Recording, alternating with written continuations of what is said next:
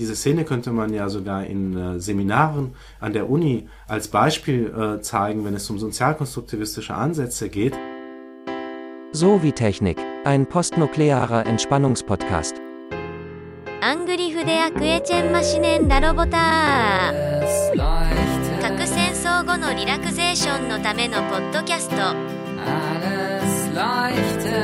Prometheus sprach, es werde Licht. die Zukunft strahlt. ゴッドジーラー万歳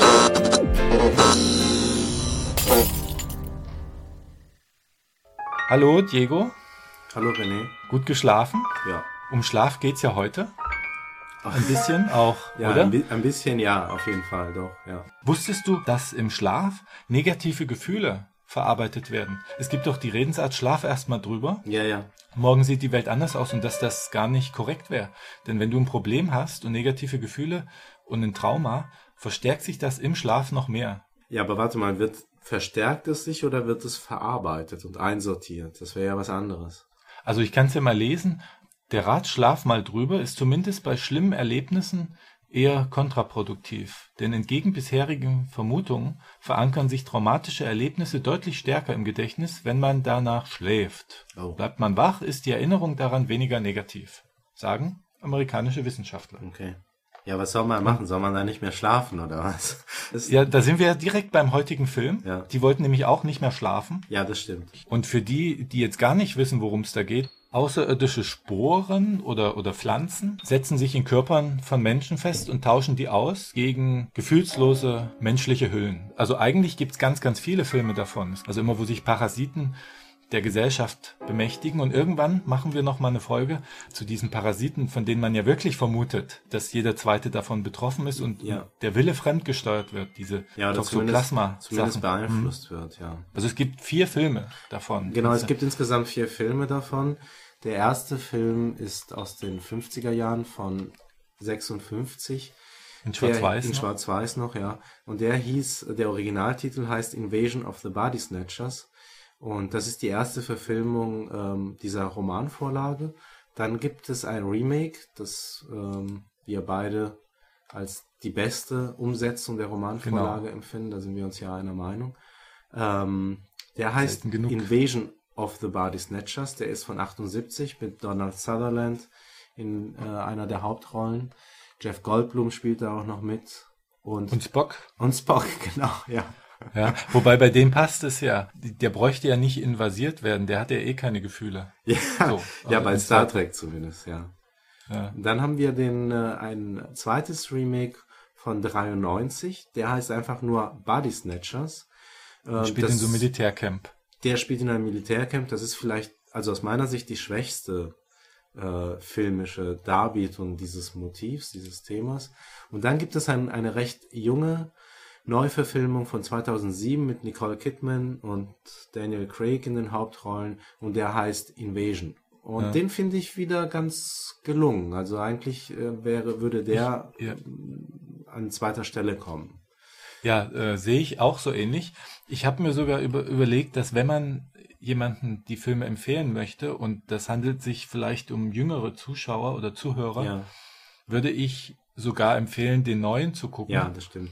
Weil die vielleicht, also mit der Langsamkeit der Körperfresser 1978, das ist ja eine andere Art des Schnitts und der Filmerzählung vielleicht, Auf jeden Fall, ja. das reizt die vielleicht nicht so. Der ist schon sehr actionbetont, auch der letzte Film. Das ist zwar bei Filmkritikern kritisiert worden, aber ich fand den eigentlich auch ganz gelungen.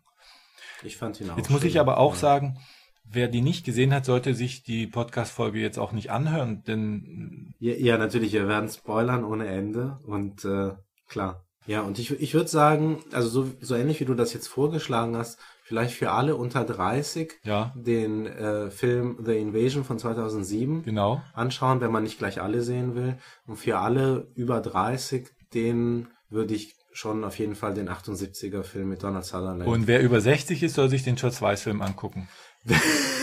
ja, klar. Wobei der genau. von Die 93 könnte für Ja. jüngere Generationen interessant sein. Da wird doch, äh, das ist nun der Film, den ich am wenigsten noch in Erinnerung habe, aber da Ja. wird doch irgendwie die Geschichte aus der Sicht der Tochter, äh, die, die noch recht jung ist, erzählt, so dass das Identifikationspotenzial oder dass die Protagonistin dann doch auch ein jüngeres Publikum auch anspricht. Die Fair, also Ja, das stimmt. so, ja. so, so ja. Eltern-Kinder-Konflikte werden da so ein bisschen Das stimmt, du hast recht. Ich denke, dass damals die Zielgruppe dieses Filmes auch tatsächlich dann Teenager Mhm. waren, weil es äh, schon, ja, auch so Teenage, äh, Teenager-bezogene Themen thematisiert werden und Ja. äh, das in den anderen Filmen nicht der Fall ist. Wie bei anderen Faculty, den du ja ablehnst. Ja. Und ich weiß ja auch, wieso du den ablehnst, weil der wird ja völlig aus der Sicht von Schülern erzählt und du bist ja, Ja, ja. Universitätsdozent, muss man ja sagen. Das heißt, du bist ja die, Ja. die Feindesgruppe eigentlich, die dann auch Ja, äh, invasiert wird, äh, als erstes von, von diesen Body Snatchern. Und ja, das kann dir natürlich nicht gefallen, dass die so dargestellt Nein. werden und du bist also Ja. die, die angegriffene Gruppe durch den Film sozusagen. Ja, denn, ja, natürlich, ja. Universitätsdozenten ähm, oder die Lehrer dieses Colleges sind äh, die Feindbilder in Ja. dem Film, ganz klar, ja.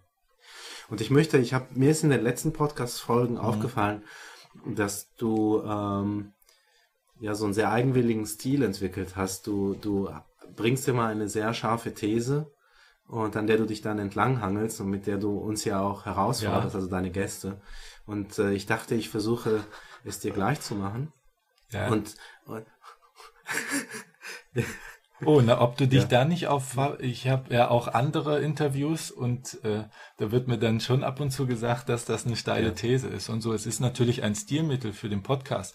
In meinen wissenschaftlichen Arbeiten gehe ich natürlich nicht so vor. ja, das ist klar, davon Ja, gehe ich aus. das muss man natürlich. vielleicht mal auch erwähnen. Das ist, davon gehe ich aus, natürlich. Das weiß ich ja auch, ja.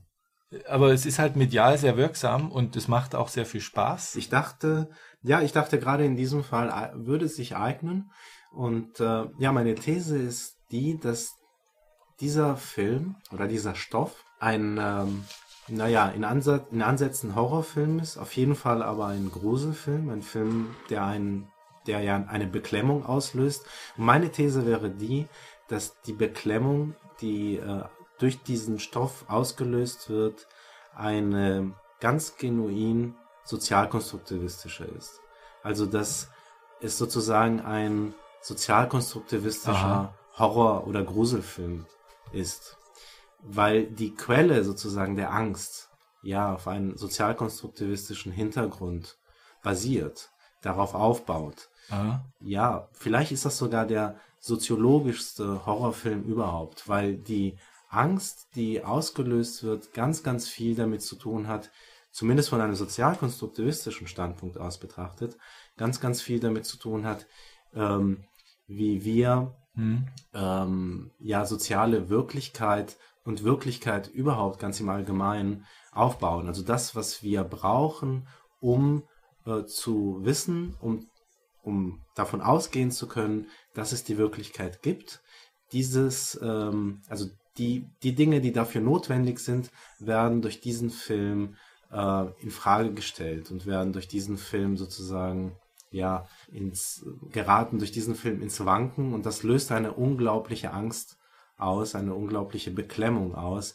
Ähm, vermutlich aus unterschiedlichen Gründen. Einmal, weil man ähm, merkt, wie brüchig und wie, wie, wie dünn sozusagen der Faden ist, an dem unsere Wirklichkeit hängt. Ja. Und auf der anderen Seite, weil wir uns natürlich in die, in die Protagonisten hineinversetzen, ein Stück weit uns mit ihnen identifizieren und äh, uns in gewisser Weise dann vorstellen, ja mein Gott, wie wäre es denn, wenn das äh, Wirklichkeit werden würde, wenn mir das widerfahren würde, äh, da würde ja meine Wirklichkeit, also zunächst einmal meine soziale Wirklichkeit, aber daran ist ja die Wirklichkeit im Allgemeinen verknüpft, äh, die würde ja zusammenbrechen.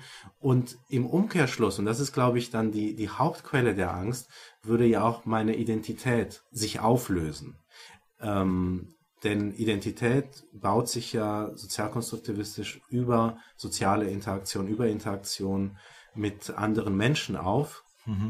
Also wir sind das, was wir sind, dadurch, dass, dass, dass wir es reflektiert bekommen und so, ne? Genau, ja, richtig, ja. Was Sozialkonstruktivismus ist, muss, müssen wir vielleicht nochmal ganz schnell den Leuten, die es nicht wissen. Ich glaube, wir hatten das schon mal in einer Folge. Ja, aber Ähm, es hören nicht alle, ja. so, alle Folgen Ja, nach klar. sofort. Ne? Der Sozialkonstruktivismus ist natürlich ein, ein riesiges Feld. Es ist in gewisser Weise ein Theoriestrang innerhalb der Soziologie. Und ganz, ganz grob äh, lässt sich das umschreiben, indem man sagt, dass der Sozialkonstruktivismus davon ausgeht, dass es keine objektiven Tatsachen gibt, sondern dass diese erst oder das, was wir für wirklich und für objektiv richtig und wahr halten, erst durch soziale Prozesse hergestellt wird. Und dass dieser Prozess eben ein Prozess ist und insofern auch das, was für wahr und wirklich gehalten wird, nichts Festes und Ahistorisches ist, also nichts, was für, also immer gleich bleibt, sondern dynamisch veränderbar ist und durch soziale Aushandlung auch ähm, immer wieder neu hergestellt werden muss. Und ein, ein Aspekt aus diesem, aus diesem ähm, aus diesem großen Horizont, den der Sozialkonstruktivismus aufspannt, auf den ich äh, heute bezüglich äh, de, de, des, dieses Stoffes äh, der Filme eingehen möchte, betrifft dann vor allem den Identitätsaufbau. Also so, äh, wie sich der Sozialkonstruktivismus den Aufbau von Identität und äh, von, ähm, ja, von einem Selbstverständnis vorstellt. Ja, also erstmal finde ich sehr interessant, dass man das als Gruselmotiv hat. Wir hatten ja auch schon darüber gesprochen, Grusel, das Gruselgefühl kommt daher, wenn in die Wirklichkeit halt etwas Surreales eintritt, was Übernatürliches. Da würdest du ja jetzt das ergänzen durch eine steile These, die aber sehr interessant ist, dass auch nichts Übernatürliches eintreten muss, aber sofern die äh, Identität nicht mehr konstruiert werden kann, so wie bisher, ja. dass wir auch ein, ein Gruselgefühl erleben. Ja. Das wäre eine Ergänzung der gängigen Gruseltheorie. Ja, unter ja, Umständen ja. Und in gewisser Weise. Das muss ja, nichts, nichts äh, Übernatürliches sein. Das ist in dem Fall vielleicht durch die Außerirdischen etwas übernatürlich, aber es muss nicht. Ja, genau. Also sagen wir mal, die Ursache der Körperfresser-Thematik ist natürlich eine übernatürliche in dem Sinne, dass sie eben aus äh, ja, einer Materie besteht oder aus einem Wirkzusammenhang, der uns völlig unbekannt ist, der eben aus dem Weltall ja. kommt. Das ist das ist etwas, was was ähm, was wir nicht kennen und äh, insofern insofern übernatürlich. Ähm, äh, ist mir eingefallen, dass äh, dass wir das ganz gut anknüpfen können an die Frankenstein Folgen, wo wir das ja so ähnlich thematisiert haben, wie du das jetzt dargestellt hast. Da bricht ja. eben etwas Übernatürliches ein. Und der Unterschied zwischen Frankenstein und dem Grusel, der durch Frankenstein erzeugt wird, und der Körperfresser-Thematik wäre dann der, dass das, dass sozusagen nicht ähm, das Unheimliche, das andere plakativ in Form der Entität dargestellt wird, sondern mhm. eher aufgrund der Verfahren. Ach so, insofern ist es natürlich ganz äh, soziologisch. Man hat also kein Monster an sich, was, was gruselig ist, sondern äh, die, die Interaktionen werden halt gruselig. Genau, richtig, ähm, ja. Wahrgenommen. Ja, genau. Und ja. Na, kann man natürlich nicht ganz so sehen, äh, dieses Gekreische von den Leuten, wenn die erkennen, dass da noch ein nicht infizierter Mensch rumläuft, die sind ja schon gruselig. Dann zeigen die mit dem Finger auf dich und kreischen. Das hat ja schon was Monströses fast. Aber es ist natürlich auch eine Interaktion, die nicht so plakativ ist, wie, wie wenn das Monster von seinem Körper ja, genau, genau. schon ein Monster ja. ist. Außer der Hund. Da kommt doch der Fall, wo, wo bei dem Umwandlungsprozess, man muss ja sagen, in dem Klassiker, den wir gut finden, von 78, da werden die Menschen zerfallen zu Staub und es sind, werden neue geboren, die ja. genauso aussehen. Ja? Aber der andere Mensch, der ursprüngliche, ist tot. Ja. Und später in dem, in dem Remake, ja. was jetzt vor ein paar Jahren rauskam, da werden die Menschen nicht ausgetauscht. Da setzt sich nur der Parasit ins Gehirn fest. Ja, und in dem Film, den wir gut finden, da gibt's doch diesen Hund mit dem Menschenkopf. Das ist ja dann schon was Monströses dann. Du hast, du hast völlig recht. Also die Grenze ist schon fließend. Also es gibt auch ähm, jetzt entsprechend dieser, dieser Terminologie, die wir jetzt entwickelt haben, gibt es auch in den äh, in, in der Verfilmung dieser Körperfresser-Thematik äh, Elemente, die plakativ gruselig sind, also die wirklich angsteinflößend sind. Aber die könnte man weglassen, der Film wie, würde trotzdem sorry? funktionieren. Die könnte man weglassen und der Film würde trotzdem funktionieren. Ja, genau. Also äh, ich wäre der, ja, ich wäre der Ansicht, dass man die weglassen könnte, könnte und der Film trotzdem ähm, gruselig wäre. Zumal ja wirklich das ja nur, also eher nebensächliche und eher ja kleinere und auch, sehr kurze Episoden sind innerhalb des Films. Kannst denn du mal eine Szene beschreiben, wo dir das aufgefallen ist? Ähm, dieses, die, dass dieser Grusel aus der Dekonstruktion quasi herkommt? Ja, in gewisser Weise, also äh, alle Interaktionen Ja, zwischen ja. den noch nicht ausgetauschten und den ausgetauschten äh, wecken dieses Unbehagen äh, bei den Zuschauern. Ich würde vielleicht gerne ein, ein bisschen weiter zurückgehen und äh, was ich sehr spannend finde und auch filmisch äh, wahnsinnig gut umgesetzt finde, ist, dass es halt ähm, also relativ früh, noch bevor sich deutlich abzeichnet und noch bevor der Zuschauer oder die Zuschauerin weiß, dass ähm, Menschen ausgetauscht werden mit Kopien, ähm, darauf hingewiesen wird, dass äh, diese, diese Ja. ähm, ja, der Aufbau von Wirklichkeit und von Eindeutigkeit, an der wir uns ja dann auch ori- orientieren, auch im Alltag orientieren, dass wir wissen, was ein Auto ist und dass wir wissen, was ein Mensch ist und, und was ein Hund ist und so weiter und so fort, dass dieses, diese Bestimmung von eindeutigen, identifizierbaren Objekten und aber auch Menschen, dass, dass diese ähm, relativ oder viel äh, brüchiger ist, als wir es gerne hätten. Und darauf wird im Film relativ früh schon hingewiesen. Zum Beispiel ähm, gibt es eine Szene, der Donald Sutherland, also einer der Hauptdarsteller, arbeitet ja als äh, in der Gesundheitsbehörde und äh, unter anderem überprüft er dann auch Restaurants, ob die hygienisch sind und so weiter. Und er findet dann in einer Suppe, ähm, als er ein Restaurant äh, untersucht, ähm, ein, ähm, naja, so ein ähm, Stück Mauscode, wie er behauptet, das aber so aussieht wie eine Kaper.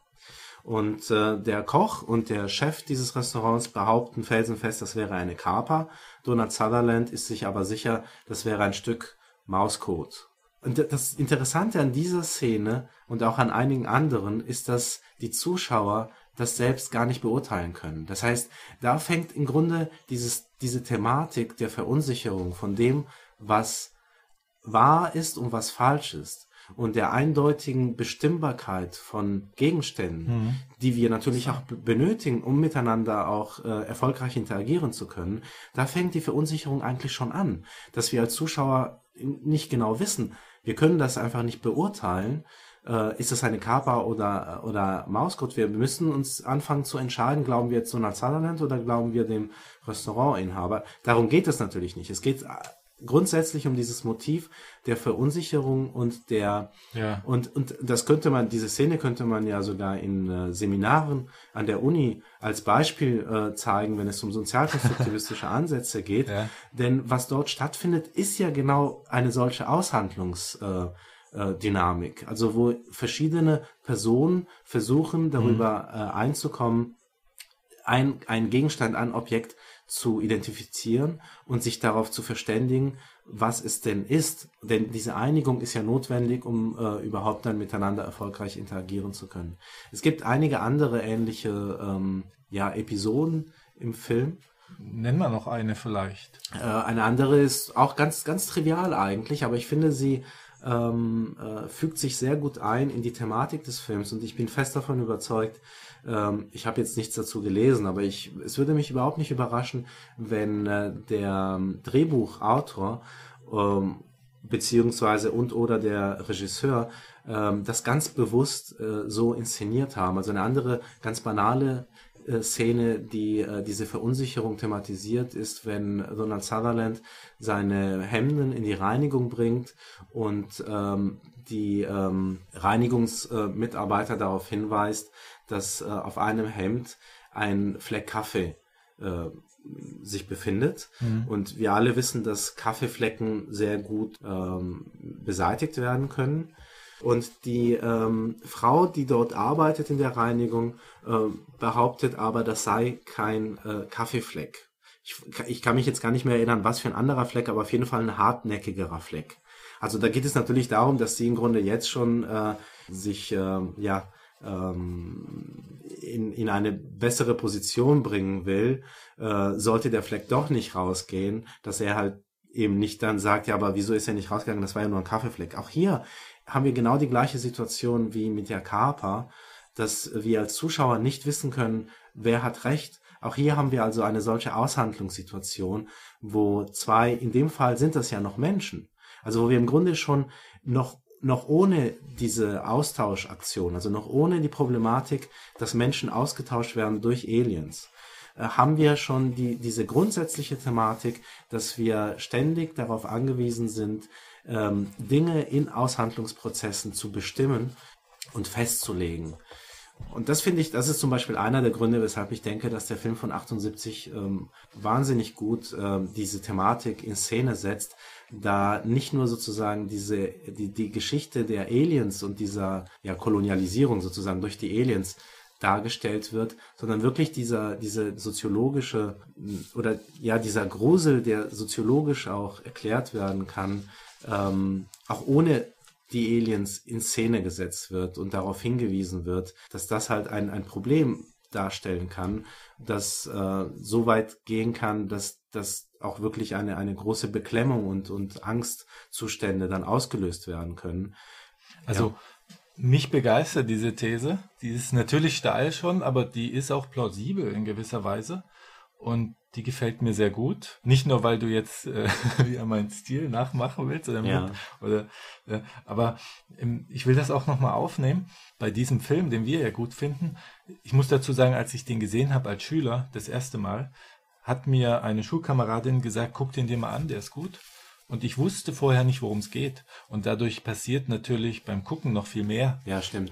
Es ja. ist ja das Gruseligste an der ganzen Sache, ähm, ist ja die, die Zeit, in der ja, so ja. ein paar Leute ähm, anfangen, äh, fa falsch zu handeln oder anders zu handeln.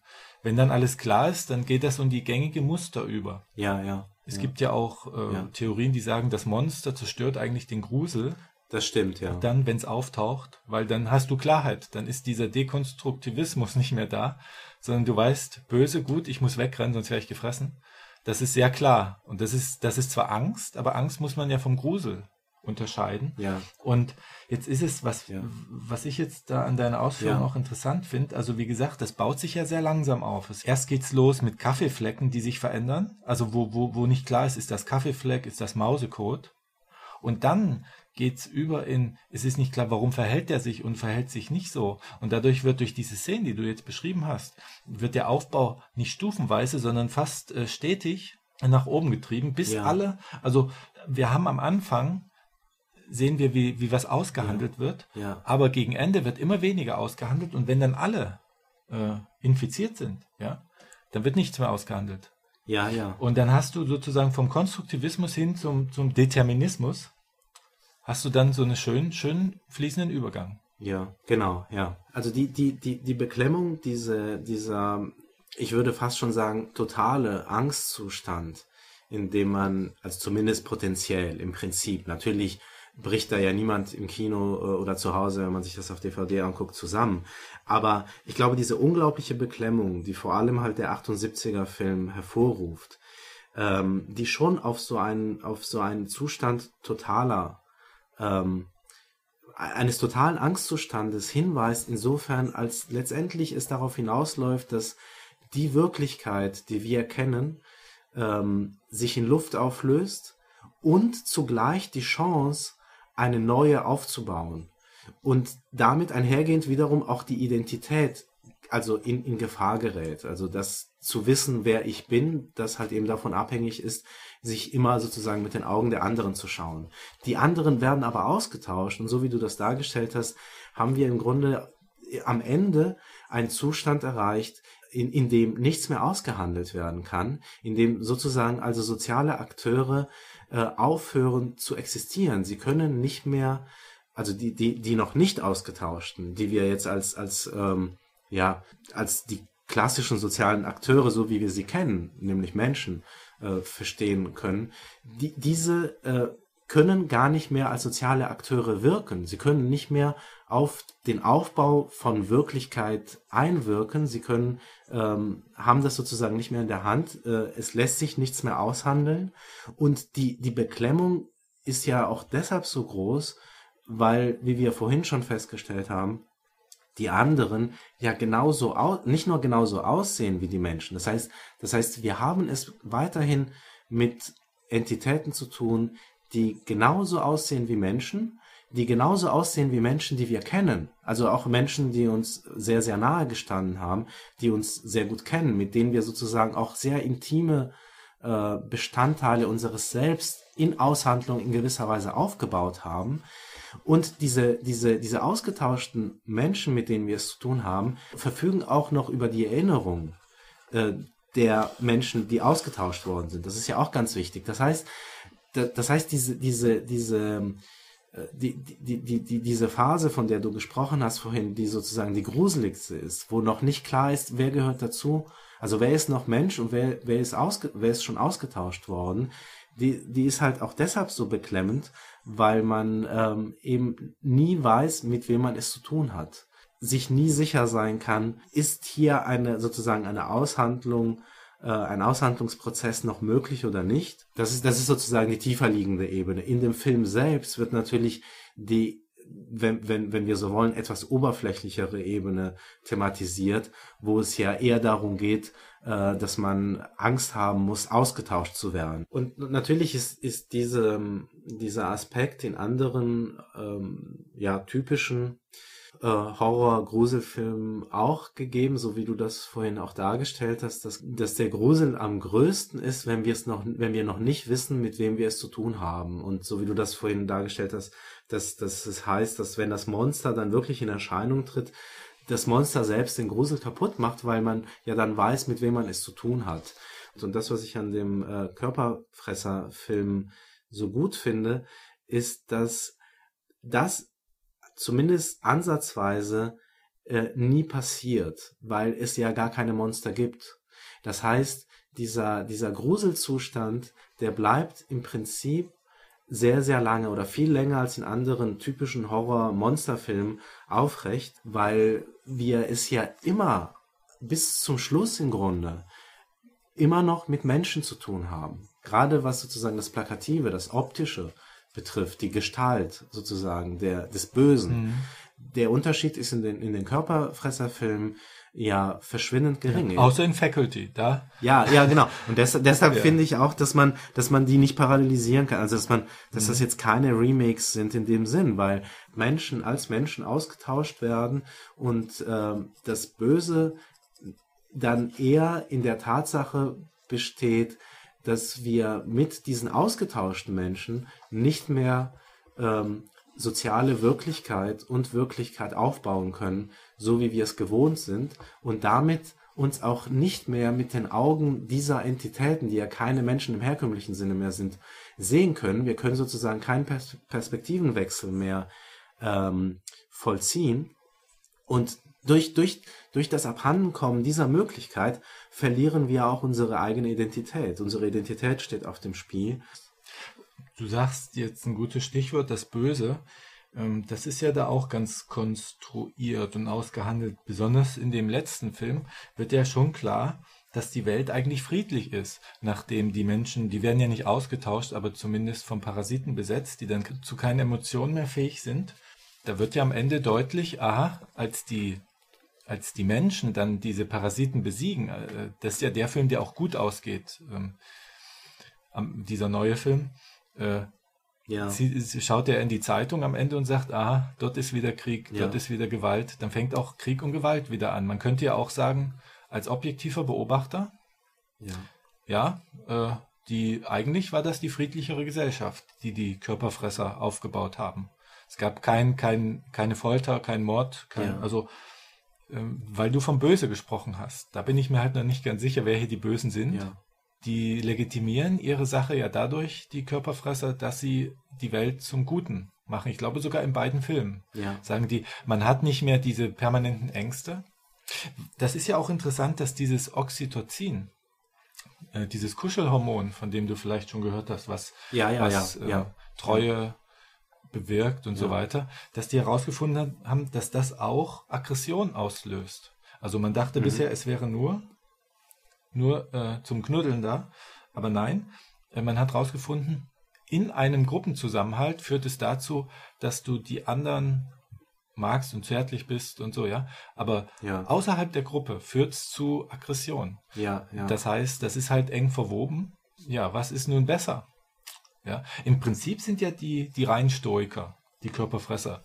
Ohne Emotionen durch das Leben gehen, ist ja eine verwirklichte Philosophie, wenn man so will. Ja, in gewisser Weise ja, wobei der Stoiker oder die Stoikerin sich ja bewusst dafür entscheidet und oder, das ist ja sozusagen, wenn man so will, der westliche Weg des äh, fernöstlichen Weg, also des ähm, Taoismus.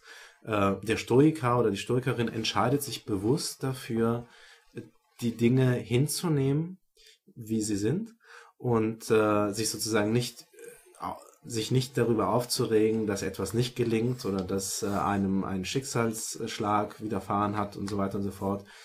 Und parallel dazu der fernöstliche Weg der Taoismus, ähm, der gelangt ja durch eine tiefere Einsicht in die in die Strukturen oder in die Ordnung des Kosmos oder was auch immer dazu, im Grunde sich dann ganz ähnlich zu verhalten. Und das sind aber dann zwei ganz unterschiedliche Geschichten im Vergleich zu dem, zu der Gesellschaft, die die Körperfresser ähm, herstellen. Ähm, aber du hast natürlich völlig recht, das ist ein sehr Moment, Moment. Punkt. Die Körperfresser und Körperfresserinnen. Also du hast ja von Stoiker und Stoikerinnen gesprochen jetzt. Du hast völlig recht, ja. Und unter den Körperfressern äh, gibt es durchaus auch Körperfresserinnen. Natürlich genauso viele Frauen wie vorher. Die werden ja, Ja. auch nur ausgetauscht. Wir müssen, Und- weil wir haben hier immer eine Zuhörerin, die sehr darauf achtet, dass ich ähm, gendermäßig Ja. korrekt arbeite. Die, Ja, die, die Maler, oder? Ja, genau. Ja. Und äh, die, die kritisiert mich und jetzt, glaube ich, habe ich äh, Pluspunkte gesammelt. Ich kann mich erinnern, dass bei dem Blade Runner Podcast wir auf jeden Fall uns über diese Gesellschaftsform unterhalten haben, die äh, am Ende ähm, dann zumindest des äh, 78er Filmes ähm, ja existieren würde und haben dann bei Blade Runner gesagt, dass das ja eigentlich eine Gesellschaft wäre, die sehr starke Erinnerungen weckt an äh, strukturfunktionalistische oder an funktionalistische Theorien so ganz im Allgemeinen, weil die Menschen alle dann ihren, also die ausgetauschten Menschen, ihren Pflichten nachgehen. Die Gesellschaft funktioniert sozusagen perfekt. Es gibt keine dysfunktionalen Handlungen. Es gibt also keine Handlungen, die ähm, keine Funktion erfüllen im Hinblick auf den Systemerhalt und damit letztendlich auf den Erhalt der Gesellschaft als Ganzes. Und in, insofern hätten wir es ja mit einer perfekten Gesellschaft zu tun. Und das ist, wie du auch sagst, ja die, die Argumentation, die die Körperfresser gegenüber den noch nicht ausgetauschten ähm, versuchen stark zu machen, wenn sie sie versuchen zu überreden. Also meistens sind das dann so die zuletzt übrig gebliebenen, Ja. wo die versucht werden zu überreden, dass die Gesellschaft, die die Körperfresser der Welt bringen und damit ja auch den Menschen, ja eine viel bessere wäre. Denn es gibt keinen Krieg und so und was, was du vorhin ja gesagt hast. Und genau diese Thematik wird ja dann in den Film von 2007 dann sozusagen ausbuchstabiert und nochmal ganz plakativ ans Ende des Filmes gesetzt. Wobei mir das halt nicht gefällt, dass die das sagen, weil die richten sich ja nicht an den Gegenüber, sondern in dem Moment richten sie sich ja an uns als Zuschauer und erklären nochmal, warum der Film jetzt so ist und was er kritisiert. Das ärgert mich dann ein bisschen. Das sollte man doch so auch erkennen. Natürlich, es ist halt, es ist ein bisschen zu plakativ, aber nehmen wir das einfach, nehmen wir das trotzdem äh, einfach mal so hin Ja. und ähm, und, und gerade dieser Punkt führt uns eigentlich dann nochmal zurück zu, zu meiner äh, Eingangsthese. Denn wir hätten zwar, also wieso, also das war ja auch deine Frage, wieso sollten wir denn etwas dagegen haben, wenn es dann tatsächlich ja zu einer viel besseren Gesellschaft kommt, zu einer viel besseren Welt, in der alles funktioniert? Äh, Ja, Moment. Im, Moment. Im, in dem 78er Film hätten wir natürlich etwas dagegen, weil wir als Person zu Staub zerfallen. Äh, Wir, wir werden quasi umgebracht und der Neue entsteht. Der ist ja nicht wir. Der hat, also das wäre so wie als, warum willst du nicht auf, dein Geist nicht auf einer Festplatte weiterleben? Ja, okay, ja. Aber in dem letzten Film bleibt man ja man selbst. Es Ja. werden bloß bestimmte Gehirnsachen quasi Ja. wie in einer Gehirnoperation umgeändert. Ja, ja, das stimmt. Okay, aber wir können jetzt, wo wir ja diese späteren Interpretationen ja haben, uns ähm, vorstellen, ja. Mhm. Warum, nicht? Ja. Also die Frage ist, warum nicht so wie in dem letzten Film? Äh, man würde sozusagen ein Pflänzchen eingepflanzt kriegen und man würde nicht mehr von seinen Emotionen geschüttelt, alles würde in der Ja. Gesellschaft funktionieren. Das war ja deine Frage, warum Ja. nicht? Ja, ja, genau. In dem letzten Film sind das ja wirklich so ganz kleine Minisporen, die, die man einatmet. Äh, Oder ich glaube, ja doch, das, das ist, glaube ich, wie eine Tröpfcheninfektion. Tröpfchen, genau. Ne? Die werden ja Genau. angespuckt von den Leuten. Genau, ja. Und, ähm, und dann ist das ja wie ein Virus und so wird das ja dann auch später geheilt in dem Film. Ähm, und der, man hat diesen Virus in sich und der programmiert dann das Gehirn um, so wie du das auch dargestellt hast. Und Ja. deine Frage ist gut. Also klar, man könnte jetzt bei den vorhergehenden Filmen sagen, man hat etwas dagegen, weil man halt ausgetauscht wird. Der ursprüngliche Körper, mit dem man sich ja auch irgendwie identifiziert, ist ja dann weg. Aber nichtsdestotrotz, der neue Körper ist ja identisch. Aber gut, in dem letzten Film haben wir ja nicht mal das. Also man bleibt ja wirklich sich gleich, man bleibt im gleichen Körper und trotzdem wird man ja umprogrammiert. Und wieso sollte man dann etwas dagegen haben, dass man ja, man kann sich ja auch immer noch an alles erinnern. Man kennt ja auch noch die Leute, die man vorher kannte. Äh, man hat aber sozusagen dann keine Gefühle mehr. Man ist so, man ist nicht mehr in der Lage, auch einen eigenen Willen zu haben. Und ich glaube, das ist halt, das ist halt eben der Punkt. Dass, dass, dass, Ja, dass man nicht mehr auch in der Lage ist, so wie du das ja auch vorhin dargestellt hast, ähm, entsprechend der eigenen Fasson und entsprechend der eigenen Möglichkeiten, es auch anders zu tun oder es auch anders zu wollen, äh, zu handeln, nicht nur zu handeln, sondern auch in Aushandlungen zu treten mit anderen, in der Hoffnung, dass äh, man sich auch auf eine neue Wirklichkeit, auf eine neue Ordnung, auf eine neue, äh, auf eine neue Welt damit einigt. Das heißt, genauso wie du das vorhin gesagt hast, man hat nicht mehr die Möglichkeit, in Aushandlungen zu treten und die Welt zu, verändern, zu verändern, sondern man ist determiniert. Man, man handelt im Grunde festgelegt wie ein Programm. Man äh, verliert den freien Willen in gewisser Weise. Aber das sehen ja, also ob wir überhaupt einen haben, das ist ja auch heiß diskutiert. Manche sehen das ja nicht so, manche Gehirnforscher. Ähm, was ich noch äh, zu den Gefühlen sagen wollte, warum nicht? Also die Frage war ja, warum nicht? In Matrix Ja. erinnerst du dich an die Situation, Ja. wo einer der Menschen sich verkauft an, an diese, diese Matrix-Programme und sagt, ich verrate den äh, euch, Ja. eurem Feind, Ja, wenn ja. ihr mir dafür ein besseres Leben einprogrammiert. Ja, Er vergisst dann alles, was er bisher hatte.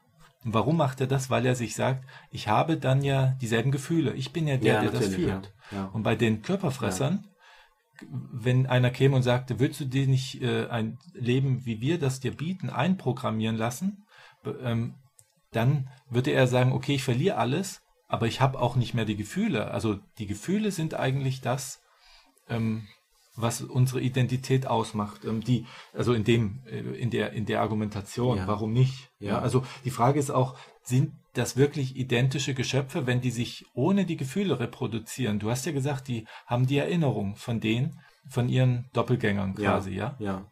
Aber die haben sie ja nicht, wenn wir sagen, dass die Gefühle so immens wichtig sind. Die Natürlich, erinnern sich, ja. können die sich an Gefühle erinnern? Nein, nein, wahrscheinlich nicht. Oder wenn, dann ist das nur ein Datum. Also das ist nichts, Ja. zu dem man irgendwie halt eben sich in, in ein Verhältnis setzen kann, dass man das Gefühl dann erneut fühlt oder so. Das ist einfach Das nur eine jetzt eine, Information. Argum eine Argumentation, warum äh, über Gefühle, dass ich das nicht machen will. Es gibt so Experimente. Ähm, man hat Leute gefragt, also es gibt so Fragen, ob ein Mensch rational sich für sowas entscheiden würde, wenn man dich fragt, würdest du dir das einprogrammieren lassen wie bei Matrix? Ja, Äh, dann gibt es schon ein paar, die sagen, ja, wenn ich dann einprogrammiert bekäme, ich könnte jeden Wunsch mir erfüllen, den ich nur so habe. Ja? Aber wenn man denen das so erklärt, dass man sagt, man würde dein Gehirn rausnehmen, in eine Schatulle tun und dann könntest du jedes Leben in der Virtualität leben, was du dir je gewünscht hättest, dann sagen die Leute plötzlich, also überwiegend nein, äh, dann bin ich ja nicht mehr wahrhaftig. Äh, das ist ja, Ja, und ja. das wollen sie dann auch nicht. Also die Glückseligkeit alleine ist gar Ja. kein Ziel für den Menschen, sondern da muss auch noch Sinn dahinter kommen und, und Identität. Sonst würde jeder Rationale sagen, na gut, dann bin ich glücklich, nehmt mein Gehirn, baut das dort in die Maschine und gut ist, ja. Ja, ich, ja, ich bin mir ehrlich gesagt aber nicht so sicher. Also ich fand das auch beim, also finde das auch bei Matrix nicht wirklich überzeugend. Und ähm, es ist ein, natürlich eine, eine, eine mögliche Deutung, die ja auch funktioniert und die auch irgendwie jedem einleuchtet. die ja irgendwie so ein bisschen so, so, so einen romantischen Beigeschmack hat, dass man sagt, ja, Gefühle sind das, was den Menschen ausmachen. Ja. Das, äh, da ist natürlich was Wahres dran und da, da zu, zu einer solchen Aussage können wir uns ja auch alle bekennen. Ja. Das ist das, was mich ausmacht, das ist das, was das Leben lebenswert macht, dass ich glücklich bin und so weiter und so fort. Aber ich, ich finde, dass es noch eine tiefergehende Problematik gibt und einen, einen, einen tiefergehenden Grund, weshalb die Menschen in, in, in den Körperfresserfilmen nicht ausgetauscht werden möchten und wieso äh, sie, wenn sie vor die Wahl gestellt werden, sich dann letztlich für die in Anführungszeichen schlechtere Welt entscheiden äh, würden, in der es eben Kriege gibt, Gewalt und so weiter und so fort. Und dieser tiefer liegende Grund hat eben etwas äh, damit zu tun und damit komme ich auch wieder zurück zu, die, zu, der, zu meiner Anfangsthese, dass Identität ganz maßgeblich darüber aufgebaut wird. Das hat natürlich auch viel mit Gefühlen zu tun, aber es geht nicht nur um Gefühle. Es geht auch darum, dass ich das Gefühl habe, äh, mich selbst managen zu können. Also in, in, in sozialkonstruktivistischen Ansätzen, die dann vor allem interaktionistisch und ähm, ja ausbuchstabiert worden sind. Ähm, also ein, ein äh, wichtiger Beitrag ist hier von äh, Erwin Goffman geleistet worden, ähm, der ja sehr viel zur Rollentheorie auch gemacht hat, aber, jetzt nicht Rollentheorie im Sinne einer, einer strukturfunktionalistischen Theorie, sondern er hat die sozusagen weiter fortgeführt und interaktionistisch, sozialkonstruktivistisch gewendet. Und er kommt zu dem Schluss, dass das, was Menschen in der Gesellschaft, vor allem in modernen Gesellschaften, in denen wir uns ja bewegen, ähm, dass, dass diesen äh, insbesondere die Rollenbrüche etwas bedeuten. Was, was ist damit gemeint? Da, damit ist gemeint, dass das Wissen darum, dass ich auch anders handeln kann, als von mir erwartet wird innerhalb einer bestimmten Situation, ist das, was mir das Gefühl gibt, dass ich ich bin, dass ich nicht eine Marionette bin, dass ich nicht ein Gegenstand bin, ein Computerprogramm, sondern es gibt mir das Gefühl, dass ich eine Identität habe, dass ich einen, einen Kern habe, der, der mich auszeichnet, der mich ausmacht, der, der auch nur mir gehört. Und ähm, in neueren funktionalistischen Theorien, ähm, da, da äh, redet man auch beispielsweise von Exklusionsindividualität. Das heißt, das Individuum, also das, was ich als etwas, als mein ganz persönliches ähm, Ich wahrnehme, findet eigentlich außerhalb der Gesellschaft statt. Es findet sozusagen in der Beobachtung meiner selbst statt, in diesen verschiedenen Rollen, in dem Management dieser Rollen, also deshalb Exklusions. Es ist sozusagen das, das, das eigentliche Individuum ist nicht Teil der gesellschaftlichen Wirklichkeit. Es ist eigentlich eher eine, ähm, ja, ein Surplus, also ein, eine, eine, eine, ein Outcome, ein, ein Zusatz, der entsteht dadurch, dass ich verschiedene Rollen äh, spiele, dass ich über verschiedene Rollensets auch verfügen muss, um in der Gesellschaft klarzukommen. Zu Hause bin ich äh, Familienvater äh, oder ähm, oder oder Partner von von einer Partnerin oder was auch immer. Oder ich bin natürlich wenn ich bei meinen Eltern bin bin ich Sohn.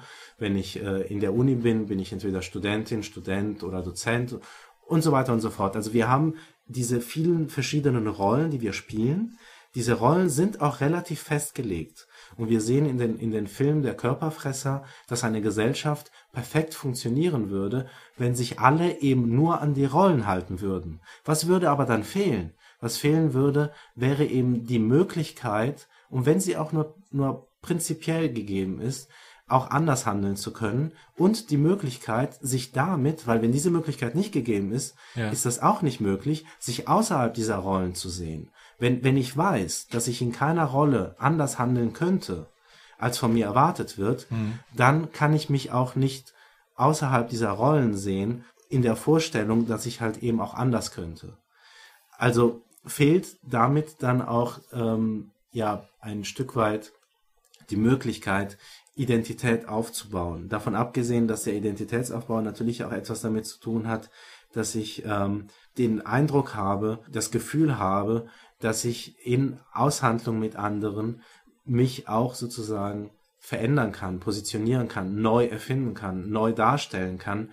Und äh, je nachdem, was dann auch von dem, die Reaktion, die dann von den diejenigen, mit denen ich interagiere, auf meine Aktion folgen, je nachdem, wie diese ausfallen, definiere ich mich ja dann. Aber ich kann ja, ich habe ja, wenn ich sozusagen mich anders neben der Rolle verhalten Aber, kann, ja. kann ich ja darauf Einfluss nehmen. Das heißt, ich kann, ich kann das Gefühl entwickeln, dass ich jemand bin, der anders ist als das, was von mir äh, verlangt wird, der, der, der, ähm, Der Grund ist dann doch das Gefühl, dass ich eine Rolle wechseln kann. Dann wärst du ja eigentlich wieder bei dem Gefühl. Ich glaube, es ist, ja, ich glaube, es ist beides. Und es, Mhm. es hängt vielleicht auch ein bisschen von der, von der Theorie ab, die man jetzt soziologisch da äh, stärker machen möchte. Ja, klar. Aber ich finde es eine spannende Sache. Also eine spannende Beschreibung, die ich so noch nicht gesehen habe. Ich, also für mich war das auch erst, ohne Gefühle möchte ich eigentlich nicht so weiterleben. Aber dass die vielleicht auf einer ganz anderen Basis basieren, also Basis basieren, als, als ich mir das so vorstelle als normaler Zuschauer, das ist, äh, da haben wir viel Aufklärungsarbeit gerade geleistet, glaube ich schon. Also vielleicht, wenn ich versuchen darf, das nochmal etwas kürzer zusammenzufassen. Ja, Ja, gern. ich, ich glaube, dass beide Argumentationen stimmen, je nachdem, worauf man den Schwerpunkt legt. Wenn man den Schwerpunkt eher auf, auf, ein, auf der Meso- oder Makroebene von Gesellschaft legt und ähm, eher rollentheoretisch argumentiert und davon ausgeht, dass die Gesellschaft ähm, schon relativ festgelegte Strukturen, festgelegte Ordnungsmuster aufweist, äh, denen entsprochen werden muss durch die Akteure. Das heißt, dass ich halt eben bestimmte Rollen in bestimmten Kontexten auch ja einnehmen muss, die von mir erwartet werden, damit die Gesellschaft nicht auseinanderbricht. Ja. Wenn man einen solchen Standpunkt einnimmt, dann ähm, erfolgt der Identitätsaufbau äh, ja in diesem Modus der Exklusionsindividualität. Das heißt in dem Modus einer Beobachtung meiner selbst in diesen Rollen. Also das heißt, ich würde dann das Gefühl haben, äh, eine Identität zu haben, weil ich so diese verschiedenen Rollen manage. Und weil ich auch immer wieder die Erfahrung mache, dass es Rollenbrüche gibt. Also, dass ich dann auch mal neben der Rolle handle, damit natürlich Erwartungen ähm, verletze, Erwartungen nicht entspreche. Äh, Das wird unter Umständen dann auch sanktioniert, wird es auch in der Regel. Also das müssen dann keine Strafen sein, keine dra drakonischen Strafen, aber es kann ja auch einfach nur ein äh, missgünstiger Blick sein oder so. Aber nichtsdestotrotz, diese, diese Rollenbrüche, die nicht häufig auftauchen, sind dann das, nach Goffman beispielsweise, äh, aus dem wir auch die Lust am Leben in gewisser Weise auch ähm, äh, gewinnen und äh, aus denen wir auch unser Selbstverständnis, unser, unser innerstes Selbst speisen. Das ist der eine Standpunkt. Der andere Standpunkt wäre ein eher interaktionistischer, der davon ausgeht, äh, über den wir vorhin uns länger schon unterhalten haben, dass wir in Aushandlung mit anderen Menschen die Möglichkeit haben, die Welt ja auch zu verändern, die Wirklichkeit ja auch zu verändern ähm, dass wir festgelegte Rollen, festgelegte Identitäten äh, verändern können. Das ist ähm, Civil Rights Movement in den USA, äh, die Frauenbewegung, all diese Dinge basieren ja auf der, auf der Grundlage, auf der Überzeugung, dass wir in Aushandlung die Wirklichkeit ja wirklich also faktisch ändern können, dass wir festgelegte Ordnung und äh, Identitäten, wer was äh, wie ist, verändern können durch Aushandlung. Und, und, und diese Möglichkeit fällt ja weg in einer Gesellschaft der Körperfresse. Darum glaube ich, dass die Gesellschaft der Körperfresse wahrscheinlich gar nicht überleben würde.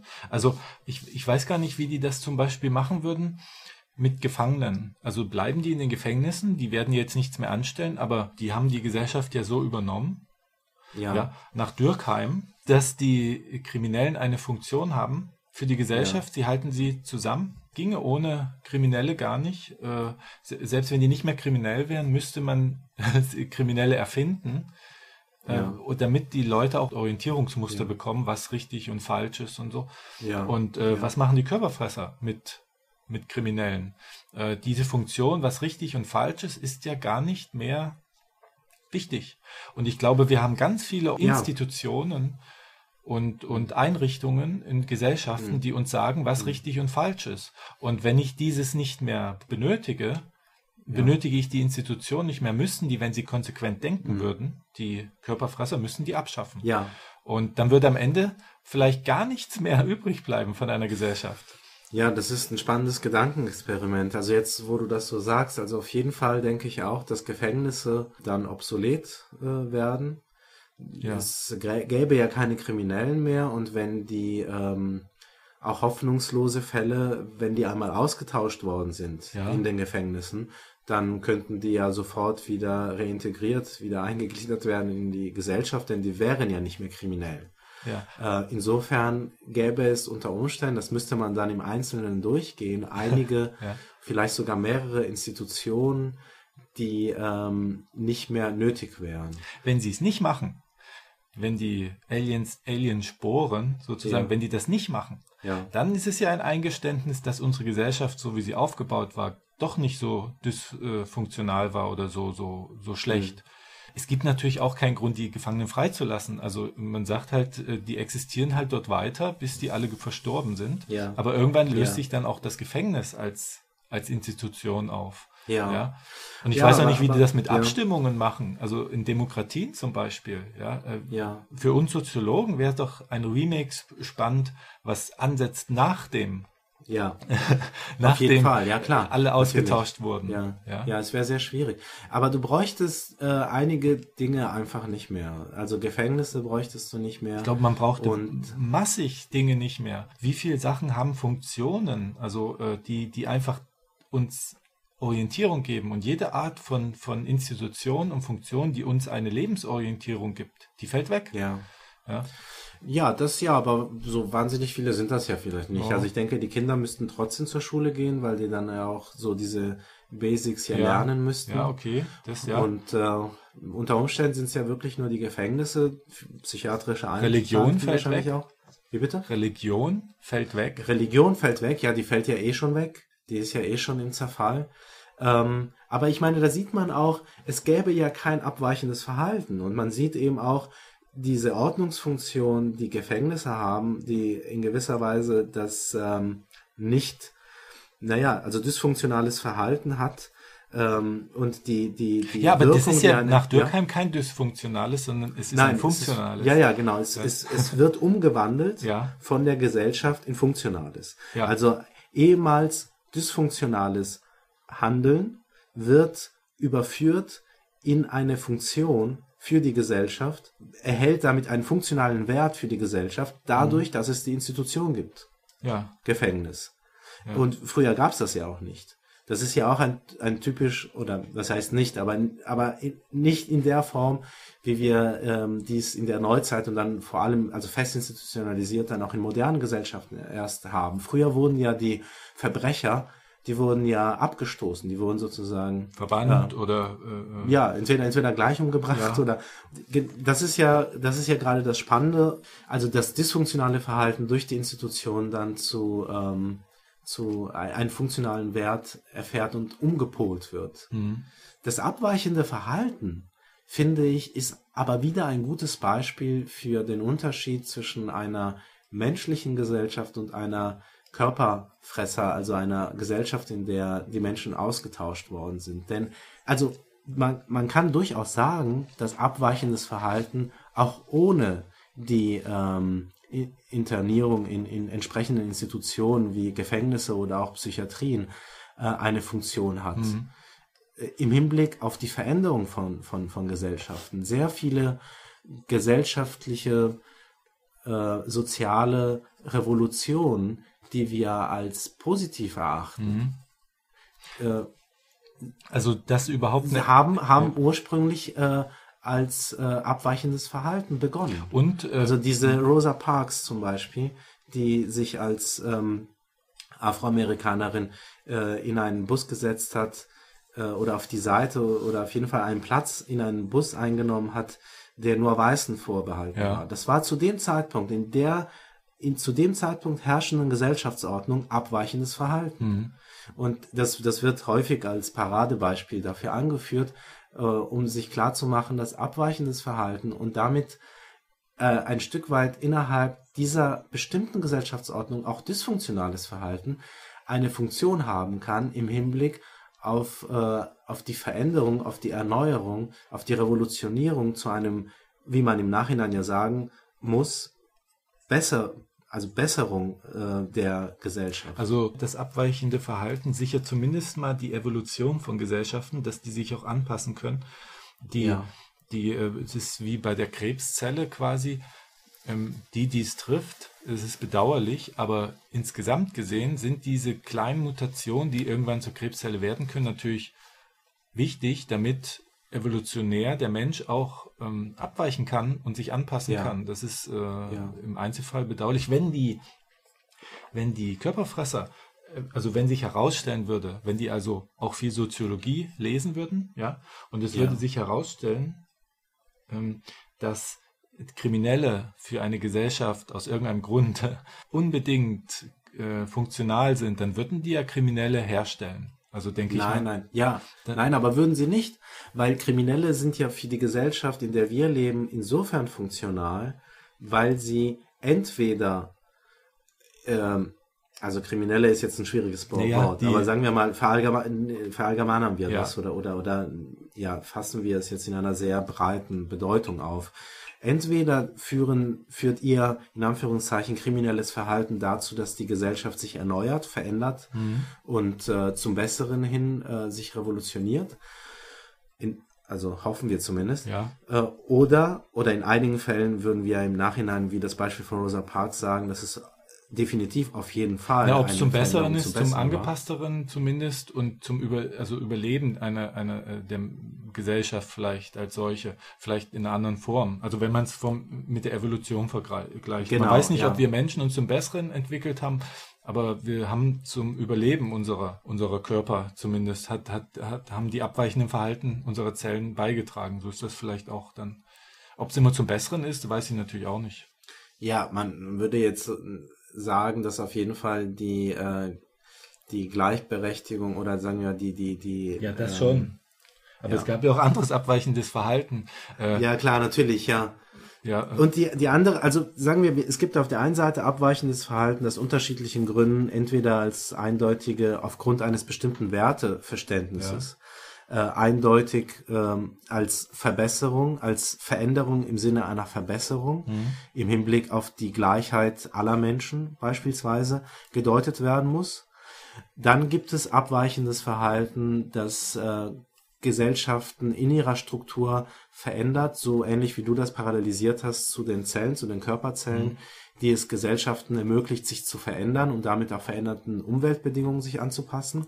Und dann kann aber abweichendes Verhalten, so wie du das mit Dürkheim dargestellt hast, auch eine Funktion haben, insofern die Gesellschaft auf eine ganz bestimmte Art und Weise damit umgeht, ähm, nämlich auf eine geregelte Art und Weise damit umgeht und ähm, die Regeln dann dazu führen, dass wir eine klare ja, Orientierungsleistung daraus gewinnen können, indem wir sagen, das ist das Gesetz und wenn wer sich nicht äh, äh, aus guten Gründen, weil ähm, eben keine Ahnung, das Recht auf, auf Unversehrtheit, bla bla bla und auf äh, Eigentum, das, das sehen zum Beispiel ja auch nicht alle Leute so, ne, dass es ein, äh, ein Grundgesetz Ja, sein muss. ja. Aber wie auch immer. Also es gibt das Gesetz und nach diesem Gesetz funktioniert die Gesellschaft. Und wenn, wenn, wenn man jetzt davon ausgeht, dass die Gesellschaft relativ gut funktioniert, tun wir vielleicht ganz gut daran, uns erstmal daran zu halten. Und dann hätten Personen, die abweichend sich verhalten, also nicht gemäß des Gesetzes Ja. und institutionalisiert werden, also in Gefängnissen kommen, äh, dann nachträglich die Funktion, eine Orientierungsleistung auszuführen. Das könnten beispielsweise drei Möglichkeiten sein, weshalb abweichendes Verhalten eine Bedeutung hat. Im Verhältnis zu der Körperfressergesellschaft würde abweichendes Verhalten aber eine Bedeu seine Bedeutung verlieren, da es all dieser Elemente nicht mehr bedarf. Es bedarf keiner Orientierung mehr, weil es ja sowieso keinen freien Willen mehr gibt. Es gibt kein abweichendes Verhalten. Also es gibt nicht mehr die Gefahr, dass jemand äh, aus der Rolle fällt. Dass jemand sich nicht wie erwartet verhält. Ich verstehe die Argumentation und deshalb gibt es halt kein, also bei Dürkheim, um das nochmal kurz zu erklären, ist es ja so, dass die Geltung sozialer Normen wird dadurch sichtbar, dass Leute Ja. ins Gefängnis kommen.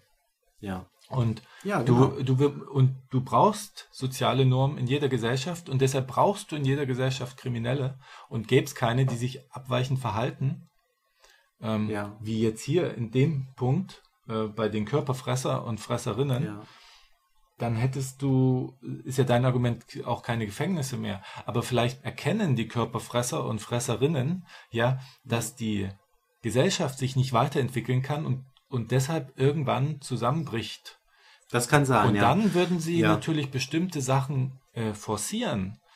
Ja. Dann würden die sagen, ihr müsst euch jetzt abweichend verhalten, obwohl, also das ist jetzt ein blödes Beispiel, weil ihr, aber mir fällt jetzt keine Situation ein, aber sie könnten erkennen, dass unsere Gesellschaft, so wie sie aufgebaut ist, wie sie sie auch übernommen haben, nur funktionieren kann, wenn die die auch mit den ganzen Emotionen und so weiterführen und dass die gar Ja. nicht funktioniert als rationale Das- Gesellschaft. Ja, du, also das, das finde ich sehr, sehr ähm, plausibel auf Ja. Anhieb und ich denke, dass du recht hast, dass es soziologisch hochspannend wäre, ein, ähm, ein Sequel zu, äh, zu, Genau. zu, zu äh, sich zu überlegen, wie, wie würde es weitergehen? Und es kann durchaus sein, wie du sagst, die Gesellschaft, so wie sie jetzt, so wie wir sie jetzt haben, ist ja eine Gesellschaft, die eben darauf beruht, dass äh, Menschen sich auch mal anders verhalten können, aus den unterschiedlichsten Gründen. Und die, die Körperfresser, die dieses Bedürfnis nicht mehr haben und sich genau nach Plan verhalten, übernehmen gleichzeitig aber die Gesellschaft, die wir ihnen überlassen haben, mit genau diesen Strukturen. Das heißt, sie übernehmen eine Gesellschaft, die aufgebaut worden ist, deren Strukturen unter anderem auf der Grundlage abweichenden Verhaltens entwickelt haben und als stabil erwiesen haben. Und da sie gerade dieses Element nicht mehr besitzen, könnte es sein, wie du sagst, dass eine Gesellschaft von Körperfressern Und Fresserinnen. äh, und Körperfresserinnen, Entschuldigung, ähm, dann äh, zusammenbrechen würde. Vielleicht tatsächlich nicht mehr in der Form, wie wir sie ihnen, wie sie, wie sie sie von uns übernehmen, nicht, ähm, nicht aufrechterhalten werden könnte. Weil wir eine scheinrationale Gesellschaft Ja. haben dann. Denn Ja. die Körperfresser, wenn die diese Welt nicht so fortführen könnten, Ja. wäre das der Beweis, mit Rationalität hat, sie, hat unsere Welt jetzt nur scheinbar zu tun. Aber das Ja. wissen wir natürlich nicht. Das müsste so ein Sequel klären. Das müsste Herrn Sequel erst äh, dann unter Beweis stellen, ja. Dadurch, dass die die nicht reformieren wollen, also die haben nie gesagt, dass die was reformieren wollen, äh, Ja. übernehmen die die einfach so, fahren die gegen die Wand Die fahren gegen die, die Wand. Pla der Planet ja. explodiert, aber für die ist das Ja, nicht schlimm. ja. Denn dann treiben die Sporen ja wieder im Weltall umher. Und, äh, Und das ist klar, das ist völlig klar, René. Das ist ja auch, das ist ja auch der Grund, weshalb die überhaupt auf die Erde ja, kommen. weil die ihren Vor Weil das haben die ja schon zigmal Genau, gemacht. und das heißt, ihr Plan funktioniert, also die sind, und deshalb ist die, die Frage, die wir vorhin aufgeworfen haben, warum sollten wir uns von denen überzeugen lassen, äh, so eine Welt zu leben, mit dem Hinblick darauf, dass die ja die Welten zerstören, auf denen die sind, weil die nicht mehr, weil die dazu führen, dass die Welten einfach nicht mehr entwickelt werden, nicht mehr evolutionär sich die Gesellschaften oder die, die biologischen Wesen, die auf den Planeten irgendwie leben, ja, die entwickeln sich nicht mehr weiter und die Sporen müssen wieder weiterziehen. Dann Ja. könnte man das mit Fug und Recht ablehnen, weil man sagt, ihr zerstört ja unsere Erde. Irgendwann.